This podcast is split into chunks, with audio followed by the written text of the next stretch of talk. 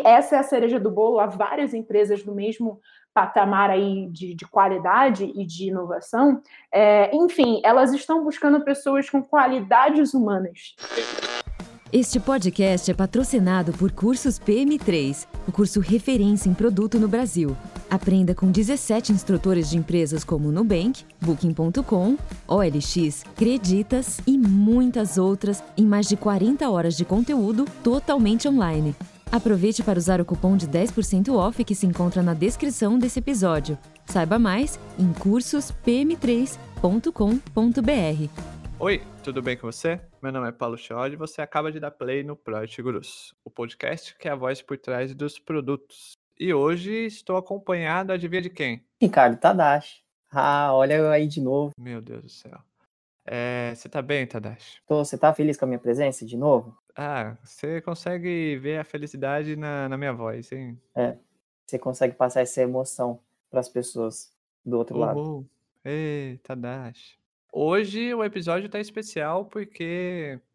Tá especial porque ela tem um sorriso contagiante e tem uma experiência, uma história de vida que vai dar um punch na sua cabeça que você tá ouvindo, você que deu play, e vai contar a história dela, o como que ela foi parar na Netflix, mas vamos por partes. A Raíssa Vitor está com a gente. Tudo bem, Raíssa? Tudo ótimo.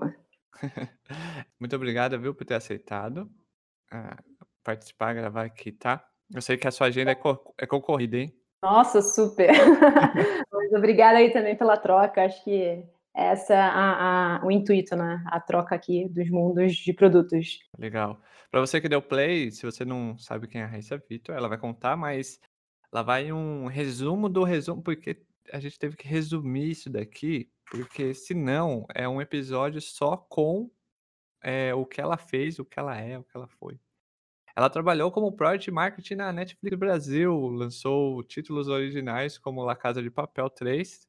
Você que deu, você que tá ouvindo, você assistiu, eu sei que você assistiu. Irmandade Sintonia é o caminho. É isso? Uh, Break Bad. Isso aí, exato. E The Witch. Porra, The Witch, mano. Brincadeira comigo. E, claro, ela não foi só Project Marketing na, na vida.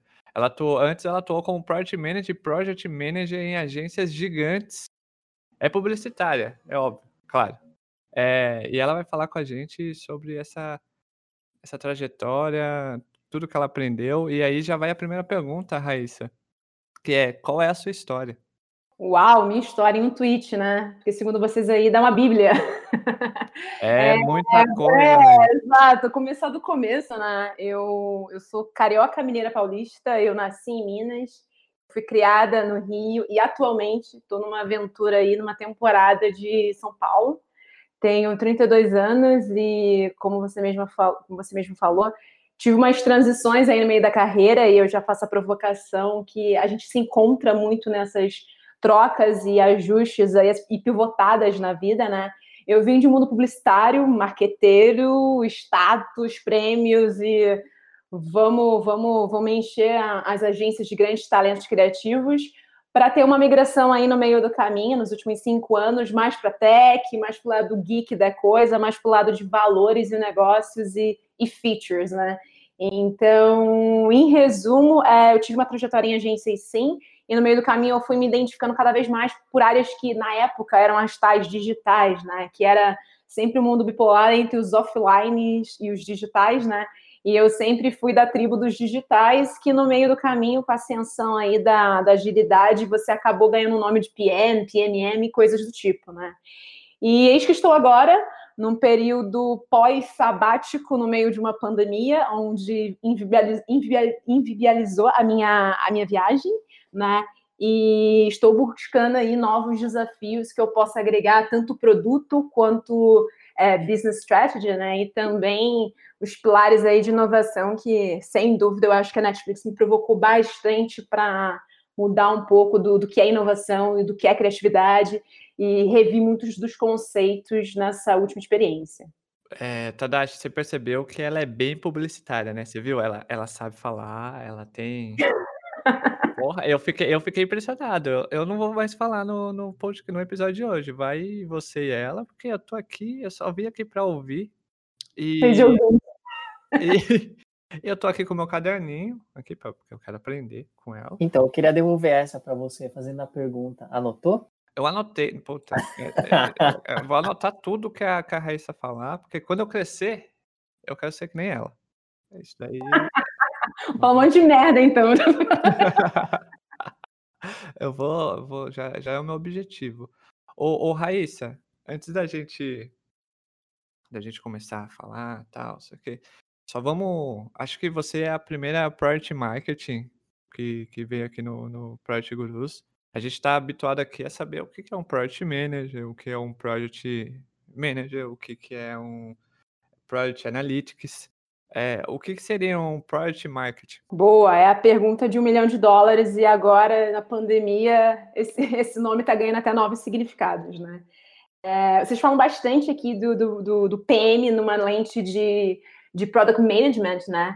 E uhum. o mais interessante é que eu tive muito essa cadeira, né? Eu vesti muito esse chapéu de product marketing em dois momentos diferentes. No momento sendo empresa, sendo cliente, né? E dando um exemplo, a minha explicação vai ser dentro de uma ótica do que eu vivenciei de, de, de, de product marketing na Netflix e também um pouquinho em recheio aí do que eu tive de vivência em agências, porque muitas vezes você também desempenha esse papel de, de product marketing em agências e você nunca é visto ou valorizado ou ressaltado por ser um PMM dentro dessas estruturas, né? É, trazendo uma visão, e é até por conta da minha última experiência, né, de como é visto o, o, product marketing dentro de uma empresa onde já tem um produto bastante bem sucedido e de bases né, de muitos dígitos de usuários e muitos aprendizados e, e coisas muito bem colhidas aí ao longo do tempo, né?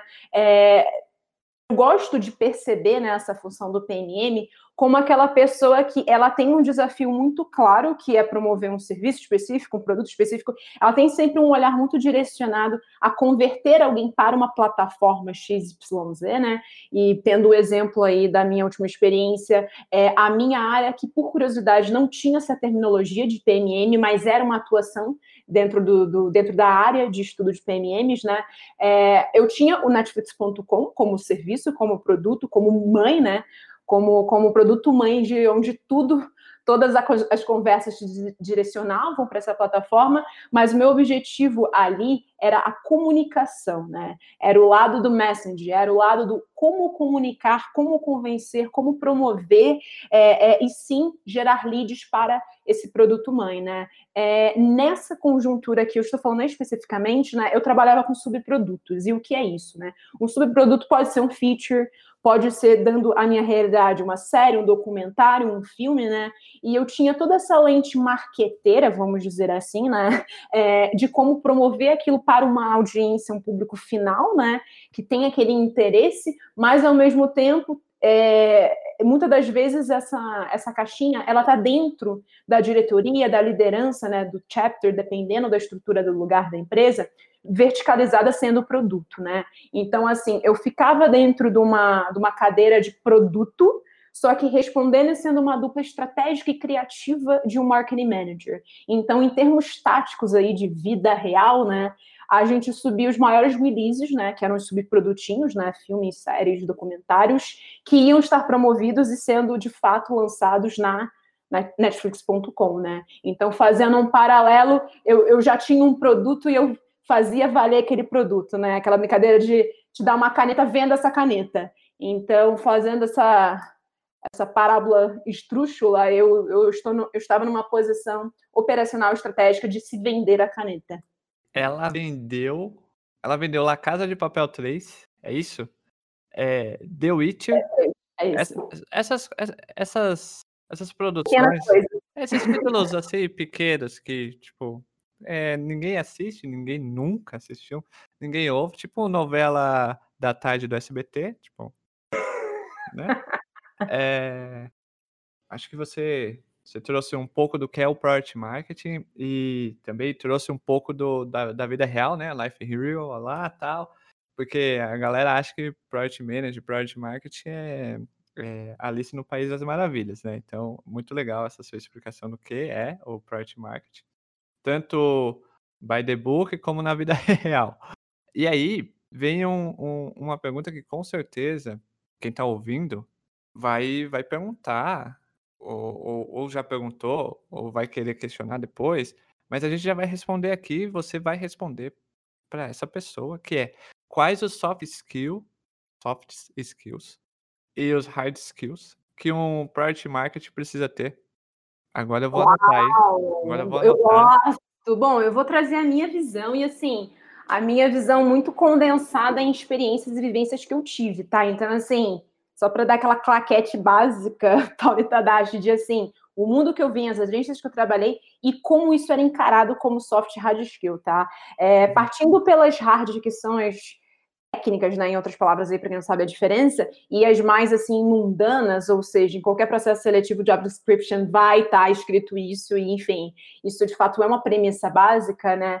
É, e isso eu também vi na prática é, dos PMMs, né, do, do, do, dos product marketers aí no meio dessa, dessa, dessa tribo aí. Eu acho que de fato uma questão muito importante e que é pouco discutida, tá, é que você precisa ter essa noção vital de gerenciamento de projetos. E eu digo projetos, produtos, campanhas, assets, independente do que for, essa veia de PMI, né, do antigo PMI e tal, você precisa colocar e tangibilizar isso, porque no fim do dia, independente se você vai estar cuidando, né, de features features sendo produto ou, ou de campanhas e releases sendo o marketing da brincadeira, você precisa ter uma noção total de, de, de, de como fazer essa, essa brincadeira é, subir bem, tocar bem, rodar bem, né? Então, acho que todo esse conhecimento de ferramentas é, voltadas mais para o ágil, que é mais interessante, muitas das empresas já estão, e graças a Deus, já estão atualizadas a isso, né?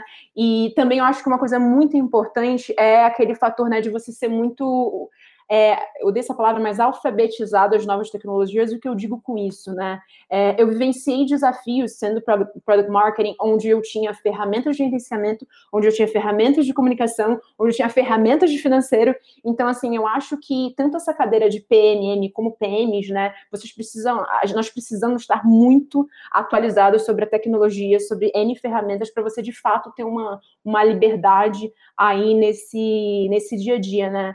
O que é mais de hard skills, eu acho que sem dúvida esse poder de delegar, de liderar, de priorizar isso para PMMs e PMs também, né? Que são coisas onde os dois se esbarram, né?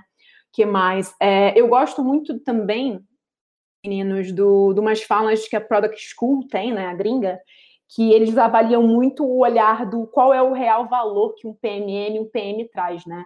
E aí vendendo mais a sardinha do PMM, eu acho algo muito importante é ter esse olhar é, é, crítico, criativo e estratégico, né? E por quê? Porque acaba sendo, no final do dia, os seus principais stakeholders, né? E eu digo por experiência de Netflix, assim, o meu dia a dia era muito pautado em negociações, em repriorizações, em alinhamentos muito estratégicos e criativos com um time de campanhas, com um time de qualidade, né, de keyway ou independente do nome que as empresas chamem, e também, né, querendo ou não, um time de operações, né? Porque você depende, você tem muita dependência de assets, você tem muita dependência de informação de times cross-functional, né, de outros times que, que tem alguma sinergia com o seu trabalho. É, e fechando aí a, o ponto inicial dos soft skills, né, que muitas das vezes isso nunca falado em vagas e aí você, por dedução, você aprende na prática, que nem sempre é a melhor forma de se aprender. Eu acho que você precisa ter uma oratória muito boa, você precisa ser uma pessoa onde você tem um skill muito aguçado do interpessoal, porque você vai estar, tá, ora falando com uma pessoa de tech, dependendo do squad que você tá, né? Não necessariamente. Ora você está falando com PM, que ele é mais da sua natureza, entende muito mais os seus vocábulos e coisas do tipo, e entende muito mais de necessidades e especificidades, coisas do tipo, mas ao mesmo tempo, né, é, é, num outro momento você está numa reunião onde você tem que se reportar, né, de budgets, de cortes de budget, coisas do tipo, para marketing managers, para VPs de comunicação, para VPs de relações públicas, né, pelo lado marketing da, do desafio, né? Então, oratória, é, relacionamento interpessoal, empatia, e eu digo muito empatia meninos, porque cada vez mais é, no ramo de produtos, né? Se você não consegue ter percepção e a clareza de enxergar o outro, a necessidade do outro, digo, usuário, consumidor, enfim, é, é, lead ou seja qual é o estágio dele dentro da sua régua de comunicação, você precisa enxergar o outro. E eu acho que, de verdade, acredito que isso acontece muito com o seu time interno. Você tem que entender a necessidade do seu UX, você tem que entender a necessidade do seu dev, você tem que entender a necessidade do time de data, entendeu? Até para você brifar melhor e esperar melhores resultados. É, e um último soft skill que também é muito pouco falado, e eu percebo claramente que a necessidade ela vem quando o famoso da merda, né? Uhum. Eu diria que é o over communicating. Você tem que ter a capacidade, ele é complementar a oratória, mas over communicating, assim, você tem que estar exaustivamente se comunicando. Então, aquele poder de tacar um time todo numa sala, de sempre estar fazendo dailies e weeklies e alinhamentos e reportes e reviews, e, enfim, esse poder do over communication é uma coisa que eu só aprendi na prática quando eu me via fazendo assim, qual é a necessidade de fazer isso? Ter a certeza e garantia que estão todos, independente do, do, do, time, né? Estão todos na mesma página. E eu acho que os soft skills com os hard skills te faria, né? Te fará um bom profissional dessa área em especial, mas também com alguma sinergia de um PM, porque tem umas bolinhas trocadas no meio do caminho. E aí, aí trazendo até para uma visão de produto, acho que você fez um, você citou um local que eu também consumo bastante, que é o Product School. É, e aí, para quem também vê bastante, tem uma pessoa que participa fortemente lá da Netflix, que eu também fiquei muito interessado por causa disso, tio Gibson, deve estar ouvindo a gente, mandar um abraço, né, Xod? Alô, tio Gibson. Forte abraço aí. Ele é demais, sim. Eu vi vídeo dele. E, e aí, até para a gente conversar também, você, você teve bastante interação, ouviu pelo menos a cultura de produtos como era dentro do Netflix, né? Então, o que que você viu ali e alguns aprendizados assim do jeito de falar do dia a dia, né? Ou do jeito de agir do dia a dia, quando a gente falou mesmo dos técnicos e soft skills, é o que que você viu ali bastante que você falou, poxa, esse, essa forma é, como a gente vê a empresa, né, com a empresa de inovação, com a empresa de tecnologia, é uma big tech, né, como eles agem que isso realmente impacta no dia a dia dos produtos e dos PMs. Nossa, essa pergunta é ótima também. De novo, acho que a gente só consegue de fato concretizar é, esses aprendizados quando você está vivendo essa essa cultura uh, uh, Netflix, assim. É como você mesmo falou, né? Eles são gigantes hoje, então eles um dia foram startup, mas eu acho que justamente por conta disso e por conta de já ter vindo startup sendo um produto, né, uma solução criativa, é, eles levam isso como essência de tudo. E eu não digo isso puxando sardinha para o meu ex-pagador de boletas, mas também para, de fato, é, ratificar o ponto de que é, toda visão embasada em se é um feature, se é uma estruturação de equipe, se é um documento, se é um processo, independente de qual é a tarefa, qual é o negócio, qual é o, o eixo da questão, eles têm essa, essa imposição de, por ser uma, uma, uma, ter sido uma startup e crescer com lentes de startup, eles estão sempre pivotando. E eu gosto muito de estressar esse, essa provocação do pivotar, porque para vocês terem uma noção prática, e eu posso dizer por ser um dado público, né? É, eu fiquei 12 meses lá, né? Ou seja, uma temporada de um ano de Netflix Brasil, e nesses 12 meses. É, o meu title, né, o meu título, o meu role, o meu, enfim, né, o bonitinho que você escreve no, no, no LinkedIn mudou três vezes.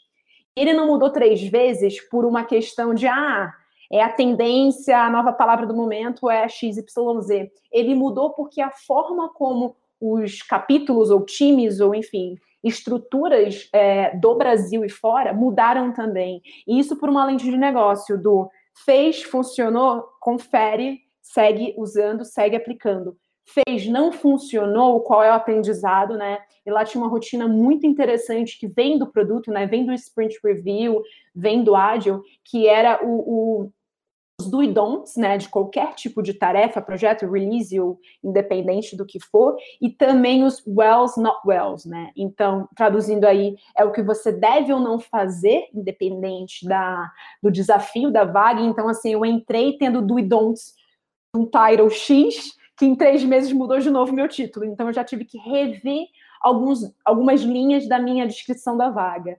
e também esse Wells not Wells quando se dizia em relação aos releases, né? Então, vamos supor, eu tinha o um release de La Casa 3, né? Que foi minha pequena grande.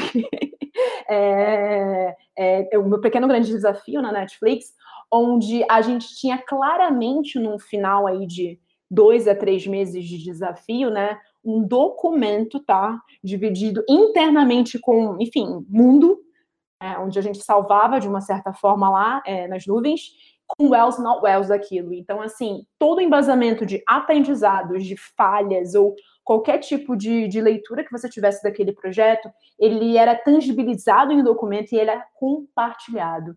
Então, era o poder de estar sempre, assim, sendo altamente transparente através de aprendizados e failures, enfim. É, eu, eu acho que a maior colheita que eu tive desses 12 meses foi o poder de julgamento do não funcionou por quê e se funcionou por quê também, né? Eu acho que essa lente vem do produto, vem de, de, de, de, de fintechs, vem de techs, vem do Vale do Silício, e no fim do dia ela traduz muito o, o poder da inovação, né? E até aprofundando aí no dia a dia de, de produtos, né? Não tem a Netflix, acho que é sempre o grande chamariz, mas você também teve, teve outras grandes passagens, né? teve por próprias agências e também por eventos aí de, de Copa do Mundo também. É, o que, que você conseguiu, você considera que talvez pode ter sido alguns tipos de divisores quando a gente olha no prisma de produto, que é isso mesmo que você está falando, acho que o que a gente sempre tenta conversar com as pessoas aqui, o que a gente vê da comunidade é o que, que essa cultura, né, é forte quando a gente fala de produtos, o que, que é, é, remete isso, né, que as boas práticas, você falou que em dois, três meses, o pessoal praticamente faz esse compartilhamento muito forte interno, né? Como que você enxerga isso também com, com o próprio mercado brasileiro, né? Porque a gente também tem uma diferença de cultura que às vezes é, dá, dá essa diferença, né? Como você enxerga e o que, que você pode também compartilhar com o pessoal com relação a isso, é, de seguir, de que você aprendeu para a gente poder sempre estar tá aperfeiçoando e aprimorando também no nosso dia a dia. Nossa, é, eu acho que total antes dessa discussão, Tadashi, tem uma, uma crítica muito pessoal que a gente tem que fazer da gente, né? Se você precisa mudar essa estrutura que você tá, o projeto que você tá, ou enfim, é, é, tribe que você tá, precisa mudar para atender o negócio, ou se precisa mudar porque você acha que precisa mudar, né? E eu acho que essa, esse julgamento, é, eu, eu fui mudando nos últimos anos quando eu vim mais para um lado de consultoria, mais produto, mais solução criativa, né? Que foi a Rio de RGA. E também, por acaso, a, a Netflix. Mas antes, quando eu estava no mundo de agência, como se diz, culturalmente, muitas das coisas eram daquele jeito, porque eram daquele jeito e ponto, né? E eu acho que o principal, que é diferente de uma cultura abrasileirada e é diferente de muitas empresas grandes que eu vejo ainda no mercado, é esse poder do mindset de crescimento, né? Não sei se vocês curtem ler sobre, mas eu tenho muito lido sobre o mindset fixo e o mindset de crescimento, né? E as maiores empresas que cresceram, os maiores profissionais que cresceram, eles estão sempre inovando e saindo dessa curva do, do, do desse, desse limítrofe de, cara, eu já sei isso, né? Tá sempre subindo a reguinha. E eu acho que um grande aprendizado, sem dúvida, que eu tive foi esse abrir a mente, né? Abrir a mente para entender o porquê de qualquer tipo de entrega, assim, desde um backlog a um roadmap altamente detalhado. Então, isso eu trouxe, eu aterrizei isso também, né, nessas últimas vivências que eu tive em São Paulo, é, principalmente na RGA, porque eu peguei uma fintech, por exemplo, né, como, como cliente, é, e eu consegui muito tangibilizar isso, entendeu? por que eu estou fazendo essa mudança com o time, por que eu estou priorizando algum tipo de tarefa, por que eu estou despriorizando algum tipo de stakeholder para priorizar e dar mais atenção para outro, é de fato qual é o valor, qual é o business value, qual é o purpose, qual é, tipo, por que eu estou fazendo, né? E essas perguntas a gente às vezes não se faz, porque a gente está muito fixo num pensamento, num mindset fixo de fato, né? De achar que não faz sentido por uma vivência minha e ponto, né? E não se estressa a ponto de entender o porquê e como isso vai aumentar em KPIs, em pricing, em revenue, enfim, como isso de fato vai fazer sentido numa cadeia empresarial, né? Que no fim do dia estamos ainda, né, no sistema capitalista, né? É o lucro, é aumentar as vendas, é aumentar os leads, é aumentar os views. Então, eu, eu acho que essa mudança de, de, de olhar é, e, e, sempre ver onde você estará chegando, né, que é o mindset de crescimento, eu acho que ela é muito uma catapulta, sabe? Ela vai te levar para esses pulos do gato. E você talvez não conseguiria fazer sozinho se você estivesse trabalhando num time só com você, se você não tivesse num time cross-function, né, de várias disciplinas, e você também não estaria aberto a isso se você tivesse talvez num desafio onde tem produtos muito limitados e pessoas de crenças muito limitantes, onde não te deixam agir com essa autonomia, né? Com essa visão de mercado e de negócio. Cara, bem legal saber disso. É, e aí, assim, um, falando bastante da parte de produtos, né? Convivendo no dia a dia. É, até acho que por curiosidade minha, talvez, e de todo mundo, como é também, querendo, mesmo sendo um PMM ou um PM, você acaba cuidando do produto e dos números, né? E a gente está falando aí das séries em si, quando a gente fala de produto dos KPIs, de uma volumetria absurda, né? Principalmente expectativas também tão grande quanto. E como que, como que foi na visão de PMM e também é, você atribuindo também essa visão de PM, né, para cuidar desses KPIs, né? a gente vê muito as pessoas da comunidade mesmo, às vezes com muitas dúvidas, né, de como gerenciar, o que, que vocês trataram como importante ou não, e para você ali no dia a dia, como você estava tratando com, com esses grandes temas? De forma, às vezes, aterrorizante, mas ainda saudável. É porque eu acho que uma claquete importante dessa, dessa sua pergunta, Tadashi, é porque eu acho que tem, tem muito olhar do tipo de empresa que você está tra trabalhando, né?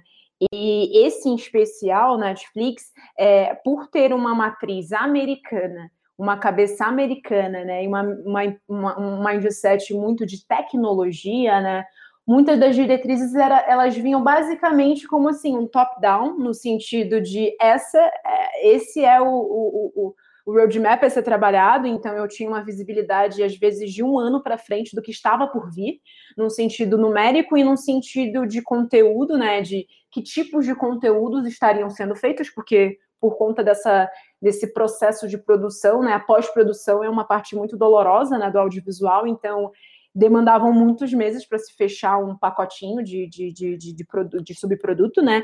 Então, assim, uma coisa que eu aprendi muito estando nessa pele, nesse chapéuzinho, né? Esse hat de, de, de, de product marketing é, dentro da Netflix, da Netflix foi tentar ponderar, ora, o que era interessante, né? Trazendo a sua fala de PM para o usuário, né, para o quem estaria dentro da plataforma, e ora também que era o meu, de fato, a minha função lá, né, para a audiência, que era não necessariamente a galera que já estava dentro da plataforma, que eram os novos leads, que eram os novos usuários, né, porque querendo ou não, também aí como informação pública, né, Netflix não para de crescer no nosso, na América Latina, né, então, por consequência, todos sabemos que uma das grandes metas era o aumento exponencial de base de usuários por uma questão de receita, também não é nenhum segredo falar isso, porque estamos falando de um produto digital, né? Então, é, é, nós tínhamos sim metas agressivas em questão de números de usuários, e eu digo em corte América Latina e em corte por regiões, né? Então, eu fazia parte do mercado de Brasil, mas também uma informação pública na América Latina nós tínhamos, é, não, na, nas Américas nós tínhamos alguns mercados, então as diretrizes eram por mercado e eu atendia, né? As diretrizes dadas ao corte Brasil. Mas muitos dos meus KPIs eram globais.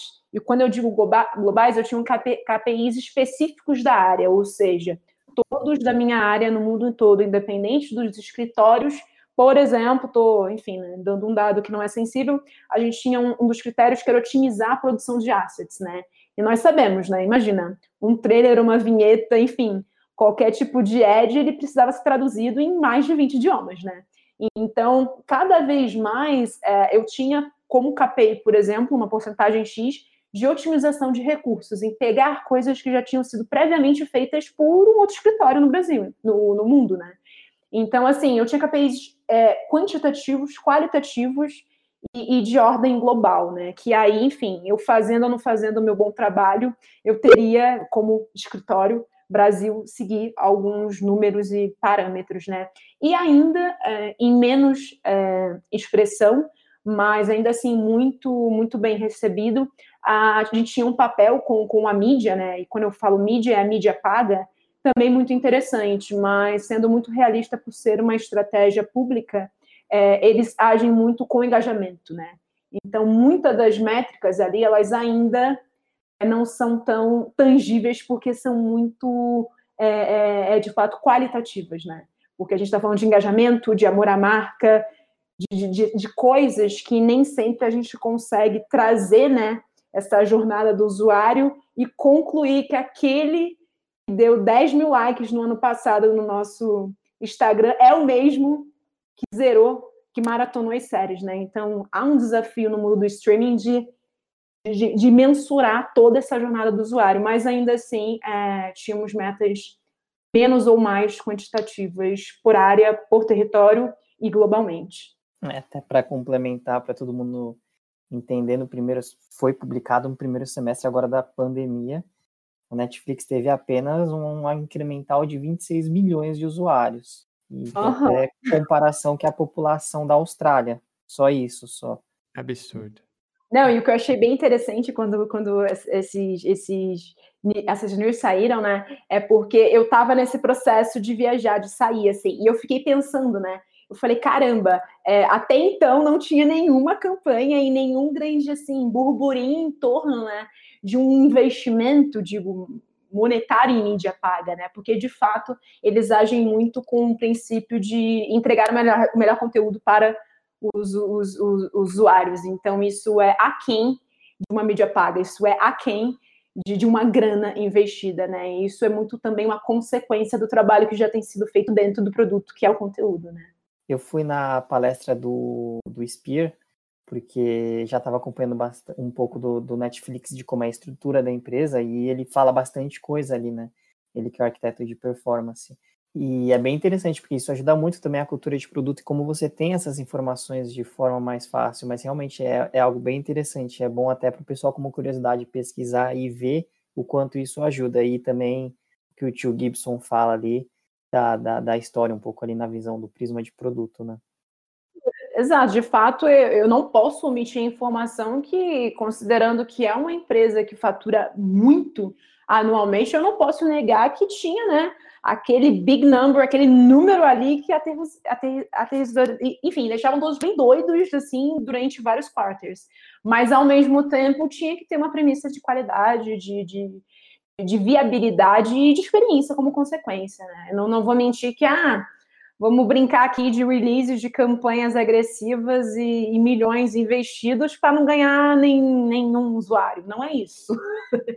Mas é numa escala feita em, em prol de uma de, uma, de um, um porquê, né? De um conteúdo, isso. de uma renovação, de uma maratonada de alguém. Então, é, há valores intrínsecos nessa, nessa abordagem. Acho que ele, eles entendiam, você entendia que estava lá, né? Você entendia que a, uma experiência boa é, fideliza e aumenta a base mais do que qualquer é, ação paga, né?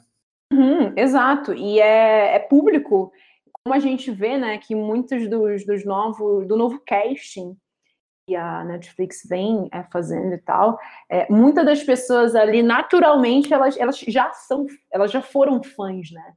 Elas não viraram fã porque fecharam um contrato, né? Então, é, essa essência, ela é muito dada, e eu tenho, inclusive, um caso de La Casa de Papel, né? A gente fez uma parceria com a Record, que foi algo inusitado, é, globalmente falando, pela expressividade da, da, do canal, com o Rodrigo Faro. E ele já era um fã louquíssimo de Uma Casa de Papel.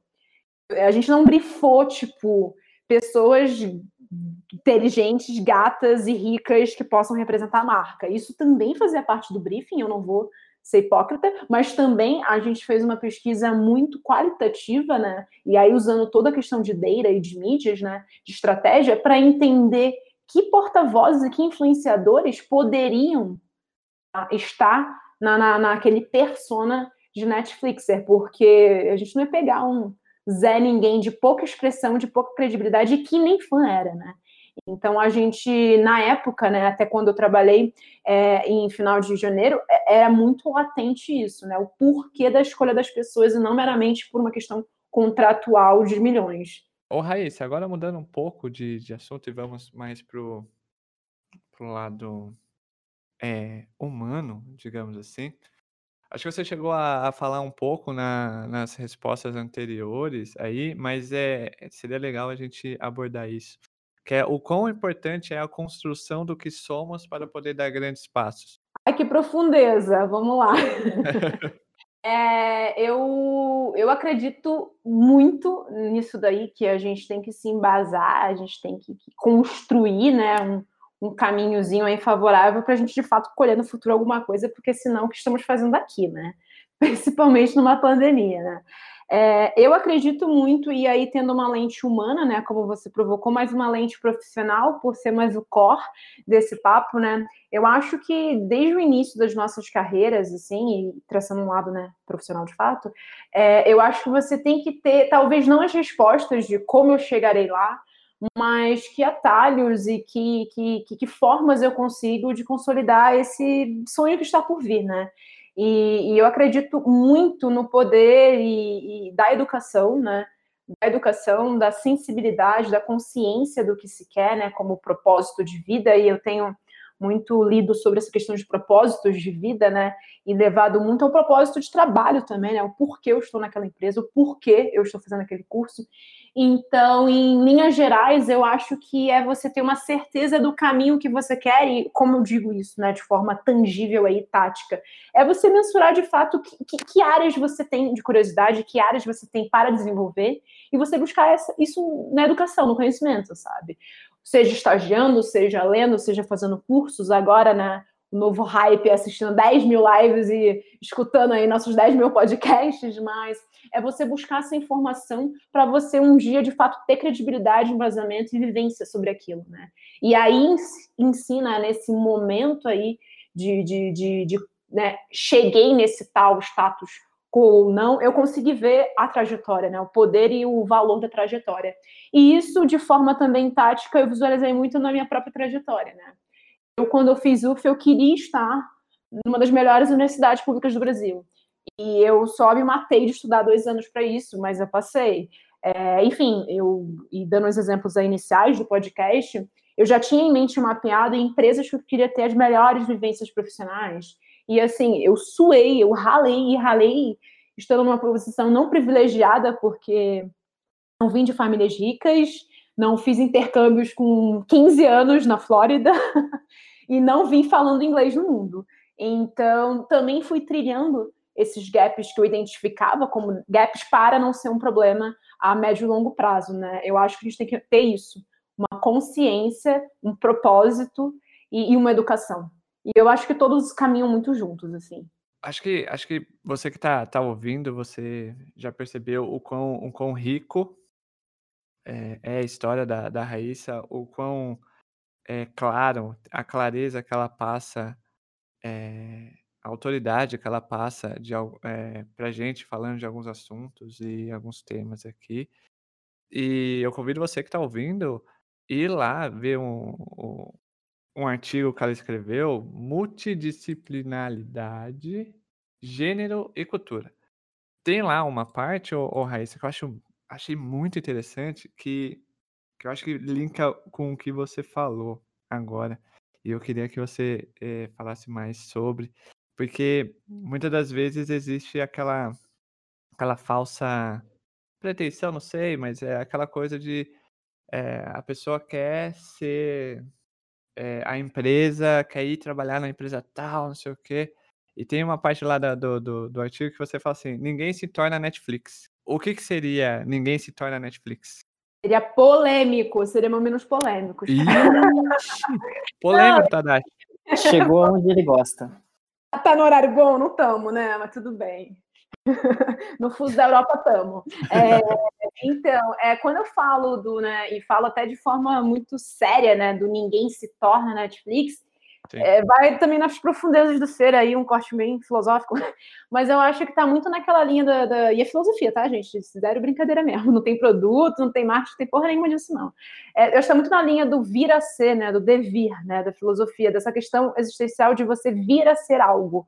E, de novo, é, é costurando. É, Paulo, com o que eu estava falando anteriormente, é o poder da, da tua trajetória, né? Porque eu, e eu digo eu e não sou eu, tá? São os mais de 5 mil funcionários que a Netflix ainda tem. menos um, atualmente não tô lá, mas eu tô falando da cabeça de milhões de pessoas que almejam estar num lugar como Netflix. Você não chegará lá se você já não for hoje, ou já ter sido algum dia e estar constru se construindo para isso, né? Uma pessoa sensata, uma pessoa com um, um, julgamento acima da média, uma pessoa drivada para resultados, uma pessoa com um endeusamento do Dream Team, né? De você estar em um time dos sonhos e ser também o time dos sonhos. É, que mais que eu posso dizer sobre esse não se torna, né? É, ter um poder agudizadíssimo pela curiosidade, pela inovação, pelo testar, pelo falhar, mas ter testado por isso. É, que mais? Um, um olhar diverso e incluso, né? Que a diversidade e a inclusão ela é muito dita, muito explorada em muitas empresas, mas de fato lá também isso é aplicado. Então, assim, sei lá, falei alguns exemplos de valores e princípios da cultura Netflix, que também é um dado público, né? Mas ao mesmo tempo, não sei se vocês notaram assim, não falei nada sobrenatural, né? O ser humano ele é curioso, o ser humano ele é inclusivo, digo, crianças são, né? Não preconceituosas, diversas inclusivas. As pessoas, elas deveriam ou ainda têm um poder de julgamento e um pensamento crítico muito alto. Os seres humanos, eles têm todas essas fortalezas e superpoderes, né? Então, quando eu falo ninguém se torna, é que assim, eu, você, Tadashi, nascemos sendo essas pessoas. O que vai diferenciar de você um dia entrar ou não em empresas como Google, Facebook, YouTube, Apple e também Netflix, e eu digo e também para não que essa é a cereja do bolo, há várias empresas do mesmo patamar aí de, de qualidade e de inovação, é, enfim, elas estão buscando pessoas com qualidades humanas, sabe? Eu, eu não, não, não entrei por, por ser, enfim, é, claro, né, entendo que há um QI envolvido, há uma formação, há um número aí de, de empresas e, projetos e produtos que já cuidamos, mas no fim do dia é, é de zero a 100, né? O quanto você está gabaritando de cada um desses valores que são mundanos, né? É, a única diferença né, com essa minha fala, ninguém se torna Netflix, é que uma vez lá, você é visto, respeitado e você é assumido, né? É claramente como um unicórnio, como a expressão que eles chamam também internamente de stunning colleague. Então, todo mundo que está lá é stunning. E você está lá dentro por ser stunning. Mas, novo, né? Eu sou crítica e digo que são mamilos polêmicos porque você reconhece um stunning na rua. É um amigo, é uma mãe, é um ex-namorado, é um atual parceiro. Então, eu digo que você não está nessa curva de transformação. Eu entendo que dentro da empresa você se transforma e se desenvolve em N skills, mas, de novo, você, eu não parida e abri o olho e estava dentro da Netflix. Então, eu, eu, gosto de resgatar esses mamilos polêmicos porque há todo um suor, um sangue, toda aí uma, uma bagagem de NPTs e síndrome de impostor e N terapias feitas para todo mundo que um dia esteve lá dentro, ou que ainda está na Netflix, para estar lá. Então, é, é o famoso, essa parte a Globo não, não mostra. É, a galera vê o sucesso, mas não vê os turpicões né? Nossa, a, a, nota, a nota fiscal da terapia do reembolso ninguém vê. As noites em claro, ninguém vê. É uma frase que o Shod sempre fala, que é um dos principais pontos do podcast. Shod, se você puder, por favor, relembrá-la. Que é, a frase é o seguinte, produtos são feitos por pessoas e para pessoas. Totalmente. Totalmente. E digo mais, né? Você não está fazendo para pessoas, né? Isso. Para robôs, para, sei lá, para bots. Mas é bem puxando isso que você falou. Acho que o primeiro princípio que talvez agora a gente conseguiu evoluir bastante e ter esse é, poder, né? Hoje a pessoa que é cliente, independentemente da onde que ela esteja, ela tem um poder um pouco maior, talvez não é o poder que a gente briga, mas é, dá o empoderamento para o cliente ter o poder de escolha, né? Para a pessoa que vai utilizar o que você está fazendo ter o poder de escolha. Então, quando a gente fala de empatia, acho que vem muito disso também que você falou. É, a gente fala bastante da formação, né? Eu, particularmente, também trato bastante o pessoal e o profissional bem ligado, porque nas atitudes e nas ações do dia a dia, nas tomadas de decisões, pode acabar e acaba refletindo muito, né? E, e aí queria também que você falasse continuasse dessa parte que acho que é bem importante. Quando a gente fala só de produto ou de ágil, enfim, whatever, a gente está falando de formas, ferramentas ou funções para fazer algo que seja bom, funcional. Como você disse mesmo, também a gente está no sistema capitalista, então, por óbvio, a gente também tem que fazer algo que compense, né? E talvez mesmo que não fosse, se a gente estivesse em outro assunto ecológico, também teria que ser algo que compense é, a escassez ou não, mas para você trazer um pouco disso também, de, de comentar para a gente o, o, que, o que da raiz em si que você é, gosta de trazer para os produtos também, ou pensando nos produtos, e que, e que as pessoas de produto também deveriam olhar com carinho algo que a gente não fala ou que não está sendo buzzwords. Olha, uau, gostei também, gostei dessa provocada, segura essa provocada. Eu tem uma coisa que uma das, né, ela foi é, retrucando a sua fala, né, de buzzword. Às vezes ela não é dita, mas ela tá ali, ninguém tá vendo. Que eu acho que é a paixão, né? Eu acho uhum. que além da necessidade que é uma buzzword dentro do nosso mundo de produto, além do porquê das coisas, além dos KPIs, além de palavras que a gente sonha com elas, né? Eu acho que a paixão ela tem muita influência nisso. E eu digo paixão de um, de um olhar bilateral, tá? Dos que produzem dos que fazem o produto e os que consomem o produto, né? E, e, eu digo isso pelas experiências que eu tive anteriores na minha carreira e também na minha vida ligada a, a hobbies, esportes e uh, uh, projetos aí extracurriculares que eu participei, eu vi que a paixão ela sempre me acompanhou. Então, assim, te dando um exemplo prático, né, do que é Netflix, mas saindo dessa bolha de Netflix, é, na RGA eu cuidei de uma fintech que eu amava o produto, saca? Eu amava, e eu amava muito estar, estar no, no quadro de funcionários da RGA.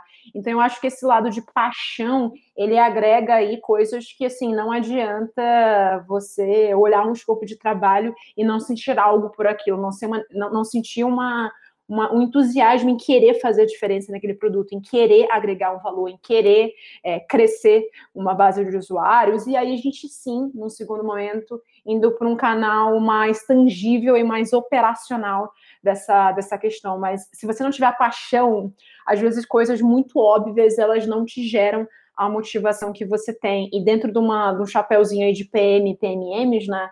Para esse papo, eu, eu, eu vi muito isso acontecer na minha vida. E eu vi, assim, drasticamente projetos e produtos, né, a longo prazo aí, end-to-end, -end, onde eu entrava de cabeça no produto e eu via que se eu tivesse sinergia, afinidade e eu, por acaso, já fosse inclusive usuária dele, o meu resultado como e minha motivação como PL, ou eu, num desses eu fui PO também, é, é, é, assim, não tem comparação.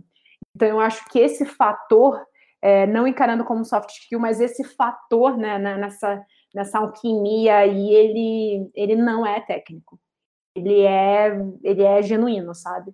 Acho que, acho que quanto mais é a galera que está por trás dos produtos estarem tem, terem essa paixão, estarem felizes com o que faz, isso meio que acaba refletindo no produto entregue ao usuário. E aí ele veste o chapéu com mais facilidade, né? Porque muitas das vezes a gente nessas dinâmicas de research, de design sprints, né, de prototipação, às vezes você tem um, um, um, um grande ato, né, para se colocar na cadeira do usuário, para trazer um insight, para trazer uma hipótese, porque você não consegue ser usuário, né?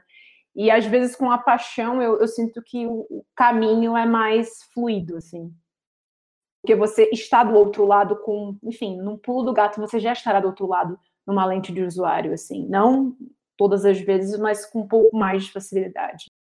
Estamos chegando ao final do episódio, infelizmente, é...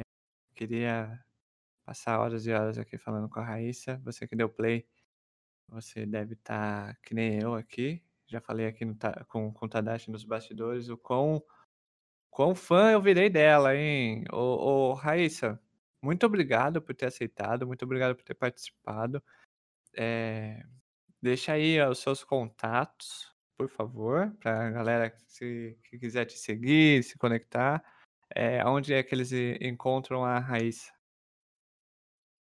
Massa, eu acho que o principal contato é do LinkedIn, né? É onde atualmente eu tenho sido mais presente em prol aí de me ajudar num momento de, de, de transição e também no momento de, de querer trocar mais com a comunidade de produtos, de agilistas e de tecnologia e inovação, né? Então é Raíssa Vitor no, no LinkedIn e no Medium também, que é uma plataforma onde eu estou explorando mais essa veia de conteúdos, né? E também ligados à, à, à, profissão e também ao estilo de vida um pouco mais alternativo que eu tenho tentado levar também por conta dessa revisão de valores que eu tenho feito. Também Raíssa Vitor. Tudo barra Raíssa Vitor. Ô, Tadashi, muito obrigado por ter participado de mais um episódio. Já já tem que oficializar, hein, Tadashi? Você como co-host.